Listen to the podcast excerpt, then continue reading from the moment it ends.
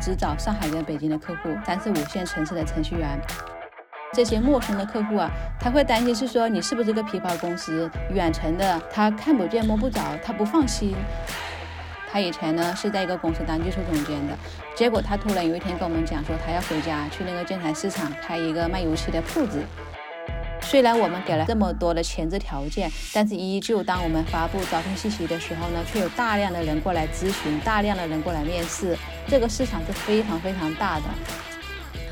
Hello Hello，大家好，我是奈思瑶。今天邀请了做软件技术服务公司的朋友默默，他的办公室有着一线的外滩江景，但是基本上只有他和合伙人、助理们几个人，所有的员工都散落在全国各地，远程全职协同，非常有意思的模式。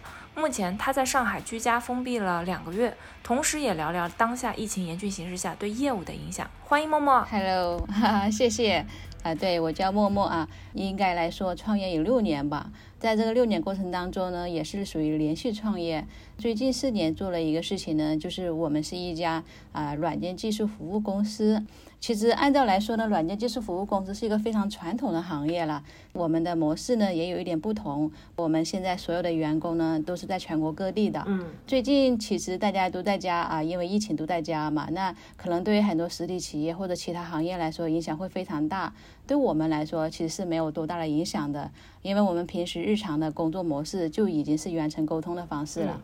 那你们这个业务？听你说运行了大概有三年多，那现在整体的规模，然后业务的它的一个范围是怎样的呢？嗯，我们现在公司的规模呢，其实程序员是十多个人，嗯，我跟我的合伙人，然后呢再加几个助理，财务是外包出去的，是这样一个业务结构。嗯，啊，我们公司呢，其实业务一般来说，像各种软件系统啊、后台管理系统啊这些我们都会做，这已经是很传统的工具了。那我们其实公司最擅长的就是爬虫了。我们会给很多汽车媒体的领域或者一些跨境电商的领域帮他们做爬虫。我们最近也在做直播平台的爬虫，呃，帮一些平台实现。多平台的直播嘛，比如说爬抖音的、快手的数据，还有这些微信直播间的数据，把它们聚合到一个平台，方便这一些主播们去使用。嗯，爬虫是我们一个明星产品吧。技术远程的这种协同形式，我印象中有一些竞品，一些其他平台之前也做过。那你们和他们之间比较大的一个区别不同是什么呢？嗯。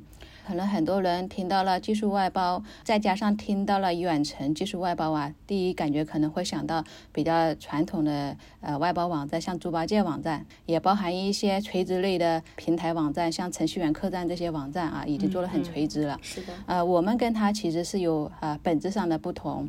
我们跟我们的下面程序员的合作呢是。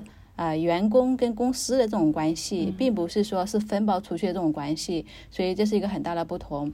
这种感觉就好像是说，京东在京买买京东产品的时候，京东里面有很多啊各种商家开的店，对吧？那么京东是作为一个信息平台，它收这个信息费，收这个佣金。当然，京东也有自己的自营平台，对吧？然后呢，这些产品都是京东自身的。我们的模式就像是京东的自营平台。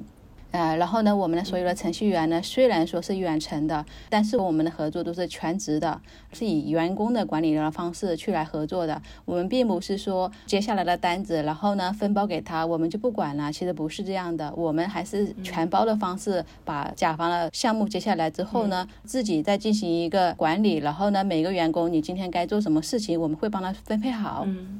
他的感受其实不像是说我去接一份零工，然后这个项目结束就结束了，嗯，而是说跟他们是有那种深度的沟通，嗯，然后并且给他们去分配好工作，然后随时做这种工作上的交流，对吧？嗯。我们现在其实跟传统的公司来说，唯一的不同就是我们的员工在外地啊，这只是唯一的不同。那么相同点，也就是说，我们的员工一就是我们要每天开早会，嗯，我们每一天要开早会，今天告诉大家说今天要做什么东西。我们每一个员工也要进行很长时间的培训，我们也有做自己的管理后台。他今天做了什么东西，他要发布日报啊，所以是一个非常呃类似于是目前所有公司一样的管理模式啊。所以说，我们对于下游呃这些。些程序员的管理也是比较传统的，并不是说把这个项目呢外包出去给他们。远程协同的比较大的一个问题。你刚刚有提到那种归属感，对，精神上面，或者是说在感受上面，在我们的日常工作中也非常重要。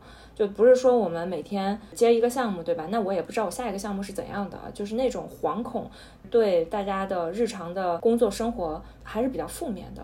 但是如果是跟你们合作的这些远程的程序员，他们是非常笃定的，知道说我这个每天有哪些工作，即使是在呃现在目前疫情的情况下，我也是有非常稳定的这些呃工作分配，然后并且我也有稳定的收入。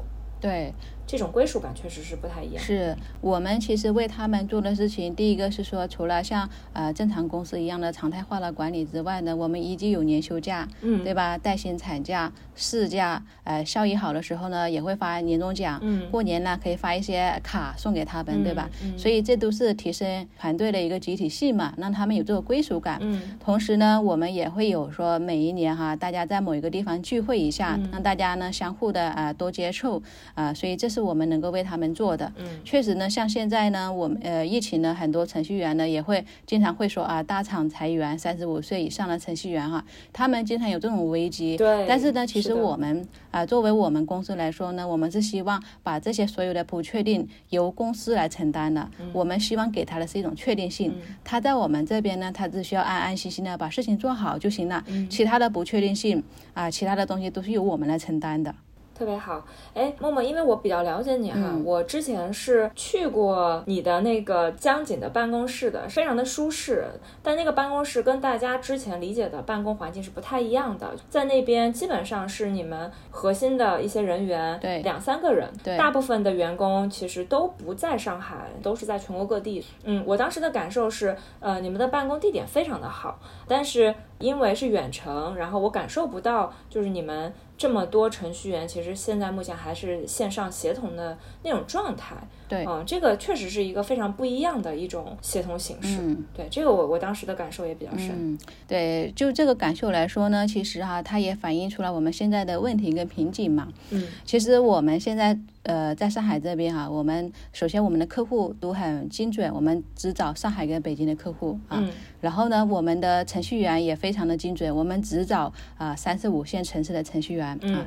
这个呢，可以待会儿分开来讲。那我先说我们这个办公选址的问题。其实呢，我们一共呢换了两个办公地点嘛，这几年，一个是在啊上海的外滩一线江景哈，那视野是很好的。对。最近的办公地点呢是在陆家嘴东方明珠的正对面这边。对。目的是什么呢？因为其实在中国哈，目前呢，其实真的远程办公的时代呢还没有完全的到来。很多我们现在很多甲方客户，他来评判要不要跟你合作的标准，他似乎是说你公司有多少的团队规模，对吧？你有多少人在现场？你的办公室是否豪华？啊，然后你有多少人交社保？你有没有很多证书？所以我们当时花了这个钱呢，想租江景房也好，还是想说在陆家嘴最中心的地方也好呢，都是想打消客户这个疑虑啊，想给客户一个比较好的一个感受。嗯。但是后来我们会发现是说，即便我们是在一线江景，即便我们是在东方明珠的对面，但好像这个问题并没有解决。我们也邀请了很多客户到我们现场去，但是客户的感受会觉得说，远程的。他看不见摸不着，他不放心，他会担心，尤其这些陌生的客户啊，他会担心是说你是不是个皮包公司，对吧？你的技术实力到底怎么样？你能不能够啊按时如期的帮我完成啊？因为毕竟技术的项目，它的费用相对来说呢都不会很便宜，对吧？都是蛮高的，所以尤其对于很多初创公司来说呢，他就觉得说，哎，冒这个风险，他有点担心啊。是的。所以这也是啊我们目前遇到一个瓶颈，我们也想到很多办法去解决的。比如说，我们做了自己的这个啊 ERP 软件后台，刚才有提到啊，我们这个软件后台呢是给员工每一天去发布日报的，他今天做了哪些东西，遇到了什么问题，然后呢项目进度完成了多少。那么同样呢，我们这个管理后台也是开放给客户的，因为客户担心看不见这些人嘛，对吧？那他要每天知道自己的项目进展怎么样，我们会让他登录这个后台，客户他可以看到他今天这个项目有多少人提交了版本，多少人完成了什么事情，对吧？会有个记录在那边，这是我们为客户做的第一件事情。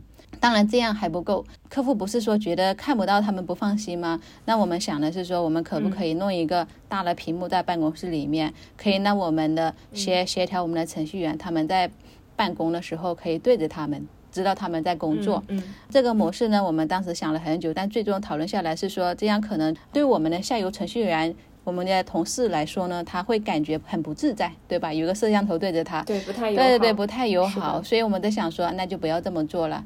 因此，就是说客户端这个问题的话呢，也许哈。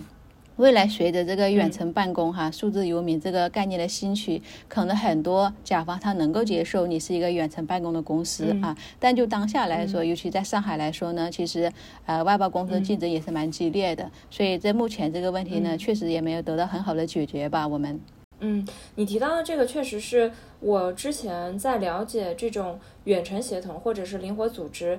呃，遇到的比较大的问题，对，因为一开始你作为一个新的合作方啊，他对你是需要有一定的信任感的，要么是我我非常了解你，了解你公司的具体的运营情况，或者是就像你说的，我能够看到你们的场地非常的豪华，对吧？然后你们的人员也非常的多，那这其实就是相当于秀肌肉的一个过程，就是我要么是你了解我，要么是你能够看到我们的实力。还有一点，真正的项目开始了以后，也很容易出现那种到了交付时间，发现你们交付的东西和我想的不太一样啊，就蛮容易发生这种事情的。你其实，在一路摸索下来，使用的解决方案是通过你们的 ERP 系统，通过日报的形式去跟客户去建立这种呃信任感，以及我们进度的一个同步。是的，是的。四年前，这个赛道其实还没有非常的，还比较小。就是虽然现在也比较小众啊，你是怎么去开始从大厂出来创业？为什么又想做这个垂直的一个赛道呢？其实是呃，我因为我身边其实有很多程序员的朋友嘛，包含我现在的合伙人，他也是一个非常资深的十几年工作经验的一个非常牛的一个程序员。嗯，在一起工作的时候呢，会经常发现啊，就是很多呃，我们有个深刻的例子吧，就是有一个程序员朋友，他以前呢是在一个公司当技术总监的，嗯，结果他突然有一天跟我们讲说，他要回家去那个建材市场开一个卖油漆的铺子，嗯啊，所以那个事情对我们来说呢是感触挺大的。因为在我们的眼中的话，我觉得其实听起来会有点心酸，你知道吗？是的。因为他在上海的话呢，其实工作的等级啊已经是总监级别了嘛。但是说，因为他家里老婆孩子啊、父母啊一大家人都在都在家里面，他没有办法把这些人都弄到上海来，所以他不得不选择回家。但他家那个地方呢，又相对来说呢，没有什么互联网公司。对，在这么一个情况下呢，进行一个这么大一个转行。看到了很多这种现象啊，我们有一个梦想，就是能够帮助在一线的城市的程序员，能够让他们安心的回家。然后呢，我们去来接更多的这些技术的单子，然后去招募更多的程序员为我们干活。那这样的话呢，就可以解决掉说他们在家还依旧保持原来这份职业，同时呢也会有比较好的回报嘛。其实我们现在的程序员呢，在我们这边来说，他们的薪资待遇相对来说还是可以的。比如说。我们有个同事在广西南宁那边，也有重庆的，也有青岛的，当然也有福建一些其他城市的哈，都有挺多的。就以广西这个同事来说，他曾经是在杭州工作过的，后来回去了。我们现在给到他的薪资到手是一万块钱。嗯，他其实在我们这个平台工作之前，在另外一家公司很小的一家当地的嘛，他薪资就是八千块钱。所以他到我们这边工作的话呢，到手的会更多一点，他还可以继续的打磨自己的这个技术嘛。嗯。当地小公司上班的话，他一个资深的程序员给他干的活都是打杂的活啊，都不是说写代码的活了。在我们这边呢，是实实在在的，还是继续保持他那份工作能力。嗯，这个还是比较难得的。对，当时的初衷其实是奔着这个梦想来的，包括现在四年了，我们也依旧没有放弃这个梦想。我们公司呢，在波士直聘上面，在全国各地都发布了招聘的简历。当然，我们招聘程序员也是有非常啊强的一个要求的。我们有很多的一个硬性要求。第一个要求是说，我们这个程序员希望你是在大城市工作过两年的。啊，并且现在是在小城市的三四线城市的，这样的话，目的是说呢，你在大城市工作过，可能你的沟通能力啊，对吧？你的项目经验会比较丰富。第三呢，你要有五年以上的工作经验。嗯，我们在招募人的时候呢，我们也是经过层层的面试跟筛选的。嗯，比如说第一次面试的时候，我们会问到他很多问题，就是他能不能长期的接受这一份孤独，就是一直远程的一个状态。嗯，他的家庭情况，他有没有一个非常安静的一个。环境给到他。对，经过这一些之后呢，我们当然还有比较严格的一个笔试，这个笔试会花掉他好几个小时哈来做这个测试题。通过之后呢，下一步再进行到面试。面试的话呢，我们会更深一步了解到他的性格、家庭背景这一些啊，还有他未来的一个职业规划。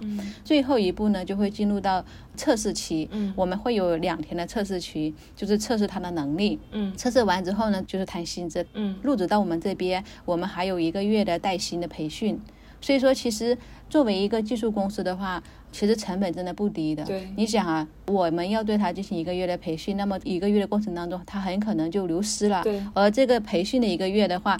呃，一方面是培训他的技术能力，一方面是培训他对于即将要接手的这个项目的业务的了解。对，因为我们现在很多合作客户，他都是一个做了很多年的系统的，可能一个任何一个程序员过来的话，你都要经过很长时间的一个了解，你才知道说这个系统是怎么样一个构造嘛，对吧？然后你需要做什么事情，对他就来来回回这样子一个月的培训还是需要的。而这一个月呢，他其实没有为我们产生多大的效益，都是在跟他讲解这些东西，那这也是我们一个隐性成本呢。嗯，我刚刚听你说下来，蛮用心的去解决两方面的信任问题。通过系统每天日报，我解决的是跟那些甲方他们的信任问题。对。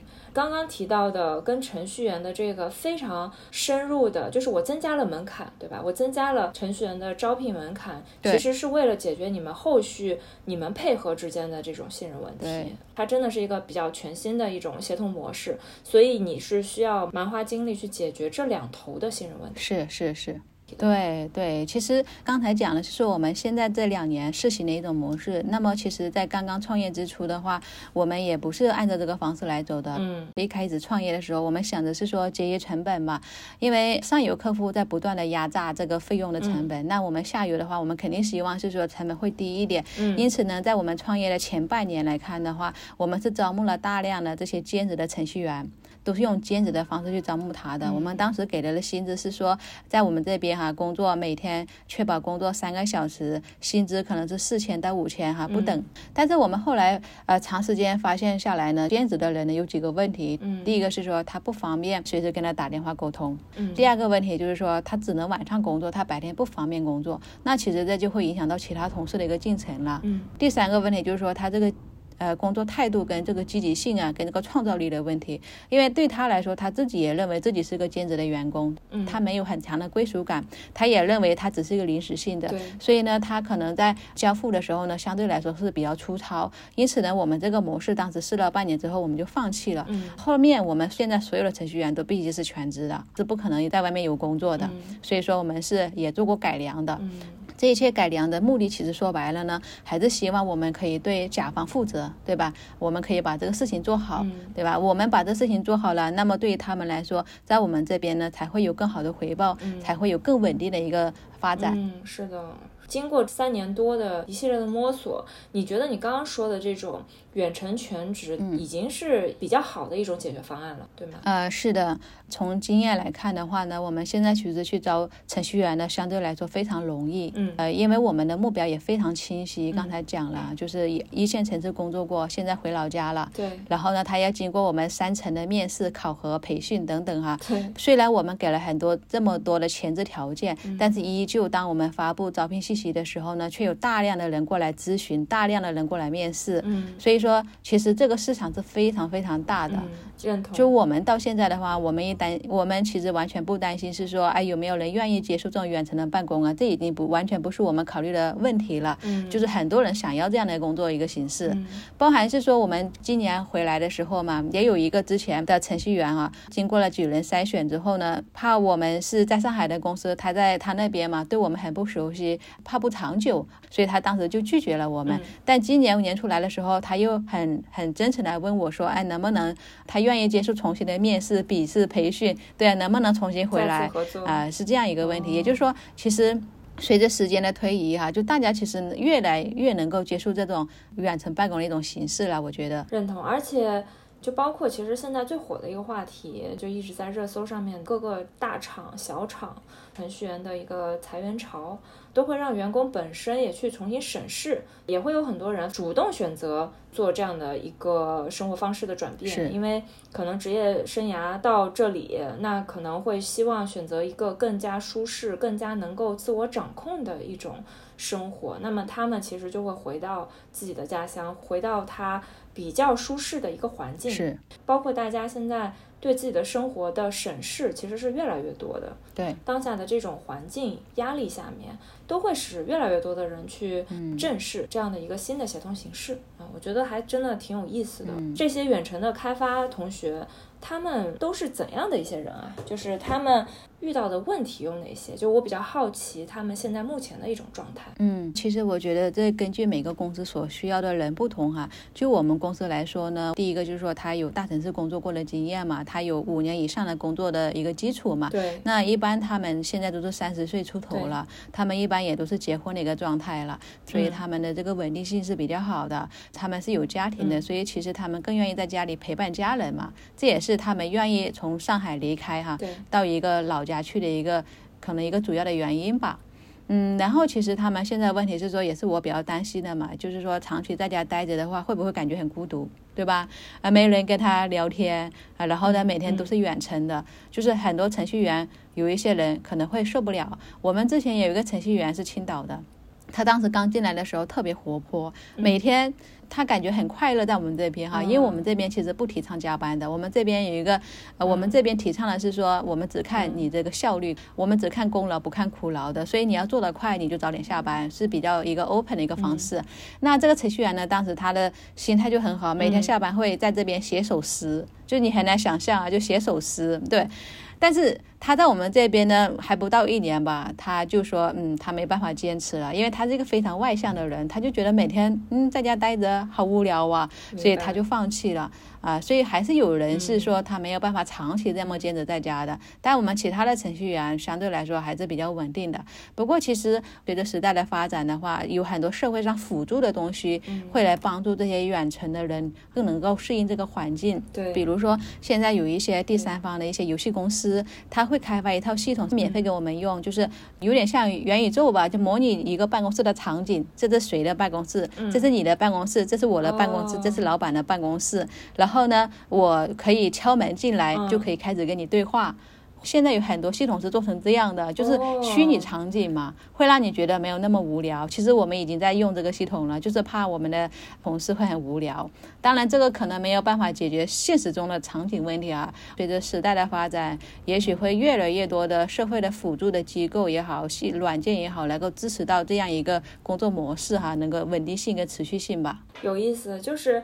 呃，Web 三的这种可以非常精准的解决我远程缺少社交的这个问题，而是我把这个场景直接线上化，在 Web 三可以去做这种互动，哎，这个还挺有意思的。对啊，而且我之前有听你讲到嘛，就是说现在其实不是也有一些呃组织，他们都是这种远程办公的人嘛，他们可以聚在一起啊，那样这样他就会解决掉这个实际场景的问题，社交问题。呃，然后呢，因为疫情的原因，其实我觉得很多人更想陪伴家人吧，所以他也会更愿意选择这样一个远程办公的环境。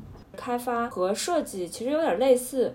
就是他没有一套非常严格的标准去衡量它交付的项目的这个质量。那你们是如何把控远程的程序员他们的这个项目的交付质量，以及呃类似的这种纠纷多吗？嗯，我们是以员工跟公司的关系，所以呢没有什么纠纷。我们不是说把项目外包给他，所以是没有纠纷的。那我们是如何把控它这个质量呢？其实刚才说了，我们首先经过了很长时间的筛选跟培训。能在我们这边工作的人，技术能力应该是还相当不错的，就他的水平应该不差。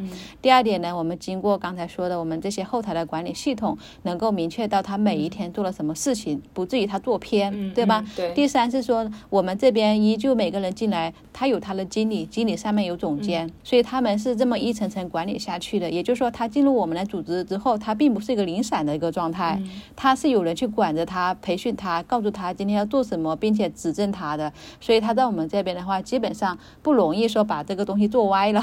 他基本上是在我们画的这个九宫格里面去活动。明白，就是通过项目的拆解去严格把控项目的交付对对对质量。还有一点是什么呢？我们其实在这方面也做过很多努力，因为我们之前考虑过是说人员会不会流失这个问题嘛，所以其实技术会有很多语言，比如说 Java 呀、PHP 啊、Node.js 啊，对吧？就像有些人说装修房子，我是这什么冷淡风啊，我是欧式风啊，对吧？其实都有不同的风格的。对，那我们其实也是统一了自己的技术语言。那不管哪一个员工离职了，其他人过来是这个同一个语言的人都能够接洽得上嘛，也就不至于自己的管理会乱嘛。嗯。当然，我们也像你说的，我们会把所有的项目进行一个很小的拆解。你这个星期做什么东西啊？所以基本上就不会出错。那你觉得，就是像这种远程的这种协同形式，公司的管理成本、公司的运营成本？非常高嘛？我觉得这个高看要跟谁比，有两种方案嘛。第一种是说，假设做一个传统的外包公司，我就是把所有的员工招在上海本地，那这个成本是非常高的，而且风险也是非常高的，对吧？一个五年履历的程序员，薪资、社保什么加起来可能在两万出头了，都要对吧？两万、三万、四万都有。那我们现在招的程序员，基本上他们的薪资可能在一万。但我说普通的级别的，如果是总监级别的话，也有三万、五万的都有的，也是给的很高的。但是相对于比上海来说，那还是低出了很多。就不说这个社保这一块呢，有一些员工呢是没有跟他交社保的，因为异地的问题啊，所以我们是让他自己自己去交社保。然后呢，像我们了解到很多小城市啊，他们交社保这个基数啊就很低，他们自己每个月交，然后我们公司帮他报销几百块钱、一千块钱就够了，所以这个成本是比较相对来说呢，那比在上海是低很多的。那么你说这个管理成本来说呢？我觉得其实跟在本地的管理是一样的，也就是早会、晚会、培训啊这一些，倒没有说嗯有突出的高啊或者低啊，就是还是跟呃正常的工资是一样的。其实对于技术外包公司来说，可能最大的成本就是人员流失成本吧。因为刚才讲了，每一个程序员进来的话，其实你要花至少一个月的时间在他身上，这个月他是没有他是没有贡献的。如果他流失了，那你招新的过来，那你又是花一个月的时间在他身上啊，所以这可能是一个成本。至于其他的成本，相对一线城市来说还是低很多的。那一般。他们的稳定性好吗？我们以我们公司目前来看的话，除了刚才那个喜欢写诗的诗人之外呢，其他人在我们这边都是从开始到现在就没有提出过离职，都一直在哈，基本上全原班人马都在，所以我觉得这个稳定性是相当的好，比我们预期的好很多。呃，我觉得原因是有的吧。第一就是说他们在当地确实找不到很合适的活，而且呢找不到这么高薪资的活。第二呢就是。我们其实前面做了很多筛选，就是避免他们的流失啊，所有的培训、考试什么的，所以我们在筛选的时候就就降低了这个流失率了。因此呢，目我们目前公司来说，这个程序员的稳定性是非常高的，比想象中的要高很多啊。因为想象中它的一种远程协同形式，在实操过程中还是会有非常多的问题的。那你们跟他们的这种关系的建立是非常好的。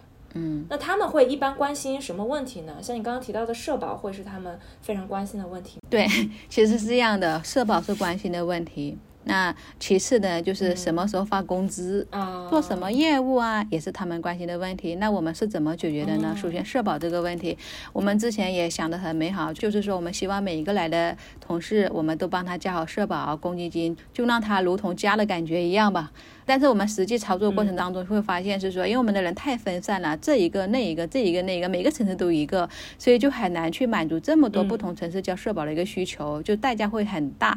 我们也找过一些第三方的服务公司，是说让他们去给这么多不同地区的员工交社保嘛。但是第三方服务公司就会说，我们这边开户的话呢，至少是一个城市十个人，总共不能少一百人啊，才会可以给你做到全国交社保。所以我们当时就放弃这条线路嘛。于是我们现在采取的。是说他们自己交社保，我们来报销的方式，社保这个问题等于是我们是用这样的解决方案了。那么另外就说呃什么时候发工资的问题，对于所有开始陌生的同事来说哈，他其实看不见摸不着，对吧？他也不认识我们。对，会很担心，会不会我干了一个月，发现你不给我钱，我不白干了吗？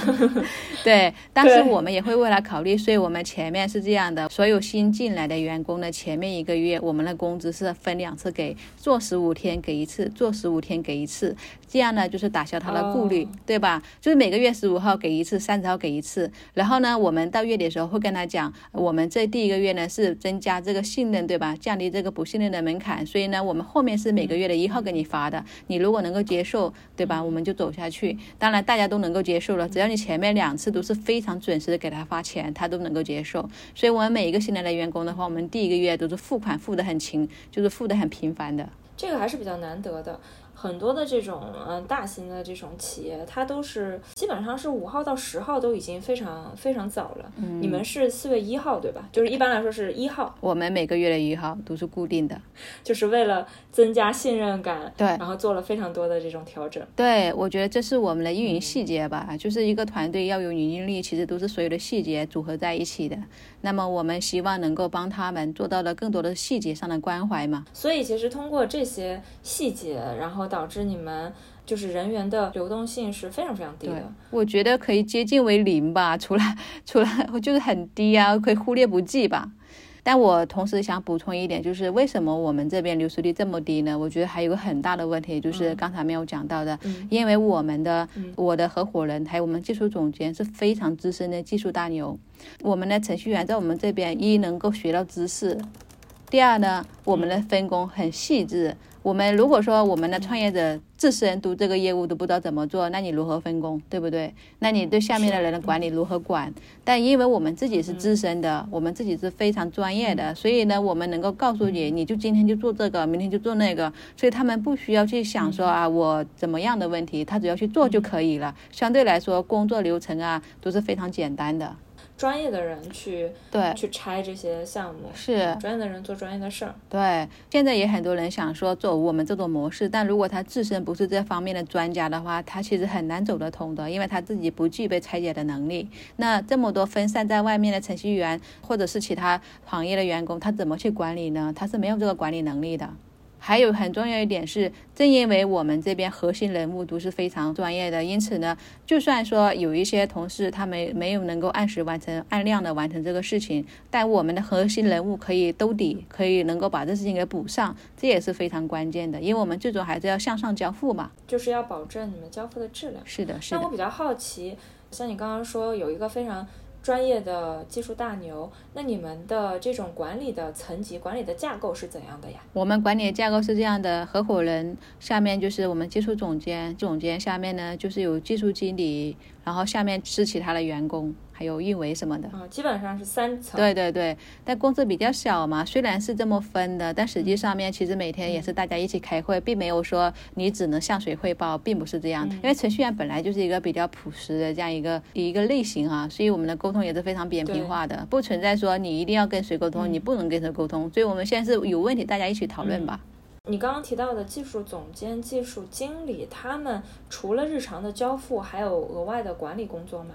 他们的管理其实像刚才说的，每天早上要准时开呃晨会，告诉大家今天要做的事情，嗯然后呢每天要验收他的日报嘛，还有定期的培训嘛。嗯如果一些新的业务进来了之后呢，要做一个业务的业务背景的介绍，告诉大家这家公司是做什么的，他们啊、想要规划什么样的产品等等啊，会要跟他们讲这些东西。因为我们认为一个程序员能够写出好的一个框架出来，一定是基于他这对这个业务有非常足够的了解。他深入了解到过这个业务，他才能够做出一个好的交付标准嘛。所以我们也是需要把每一个客户的业务去呃非常详细的给我们下面这执行的团队来说，告诉大家这家公司是做什么的。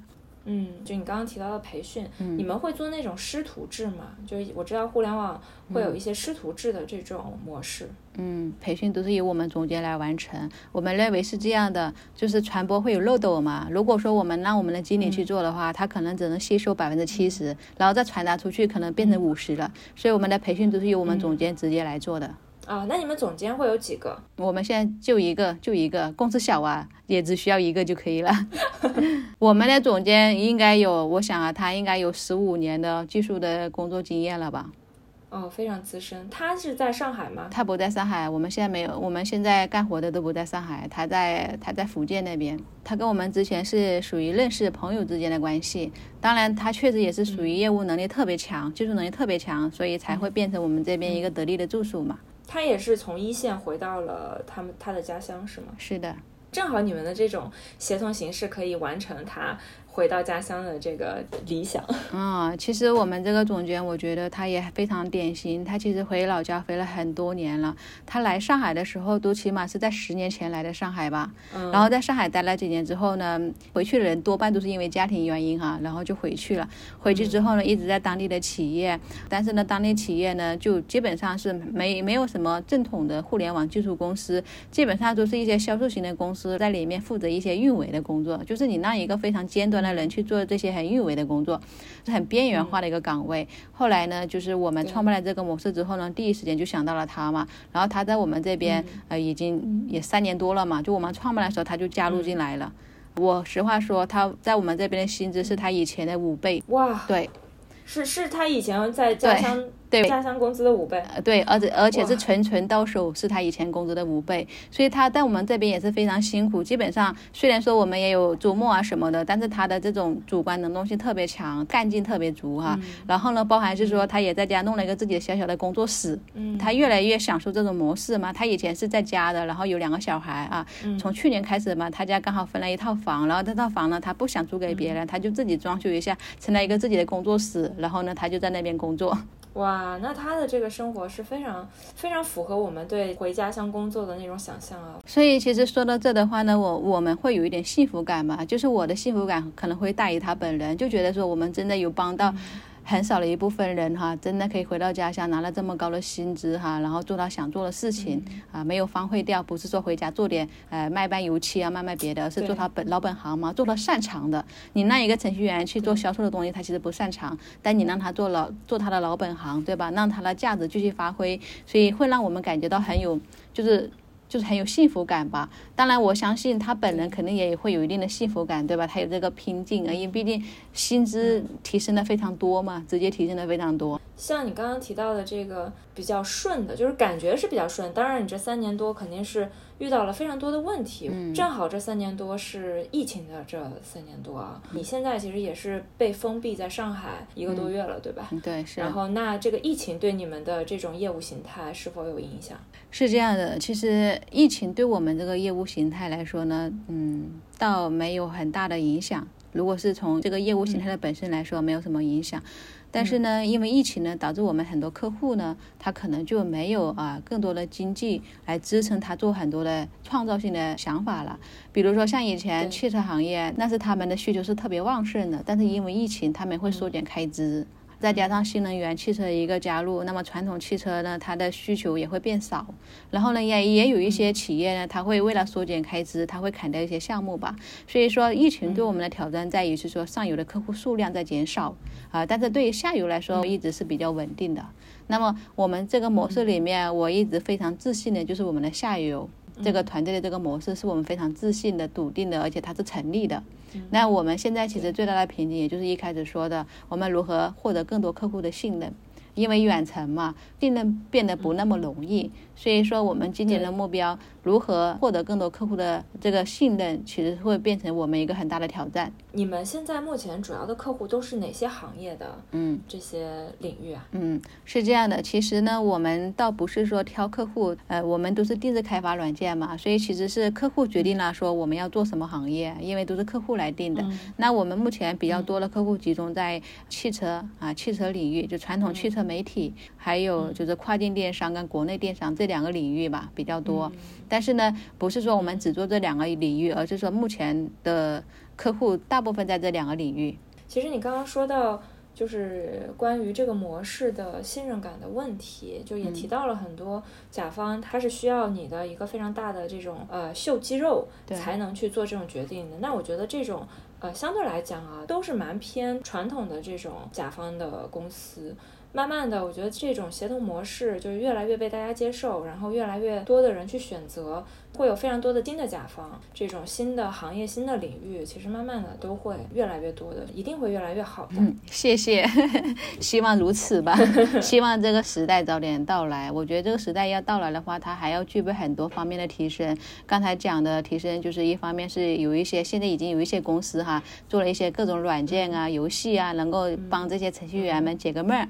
但是我认为还有很多硬件方面的一个提升，比如说在我们国家是不是有很多这种像你说的数字游民这些基地啊的成立，能够支持到这些人走出去，回到他们想要去工作的一个地方。我觉得如果说方方面面都有很大提升的话，那么这个时代才是真正的到来。嗯，就是一些基础建设，慢慢的去把它搭建好。那这个环境有了，这种模式就不是选择的问题。是的，是的。信任问题通过你刚刚说的这些，其实都能比较有效的去解决。嗯，只能是说我们这个创业这个想法呢，其实是。很早的，就我们在四年前有这个想法做到现在，那怎么说呢？就创业太早的话也有风险嘛，你可能没有等来这个时代，你可能就死了。当然，你也有可能，你也可能等来了这个时代，然后你在这个行业耕耘了很多年，然后你就成功了。所以对我们来说都是在观望。特别好，我是。我要再介绍一下，我跟默默其实是非常好的朋友。他是非常非常坚持自己的想法，坚持自己的理想，非常善良的一个人，这个创业的方向也是我非常认可的一个方向，能够帮现在想要选择退到三四线的这些程序员做更好的需求的匹配。谢谢默默，谢谢，好，再见，拜拜，拜拜。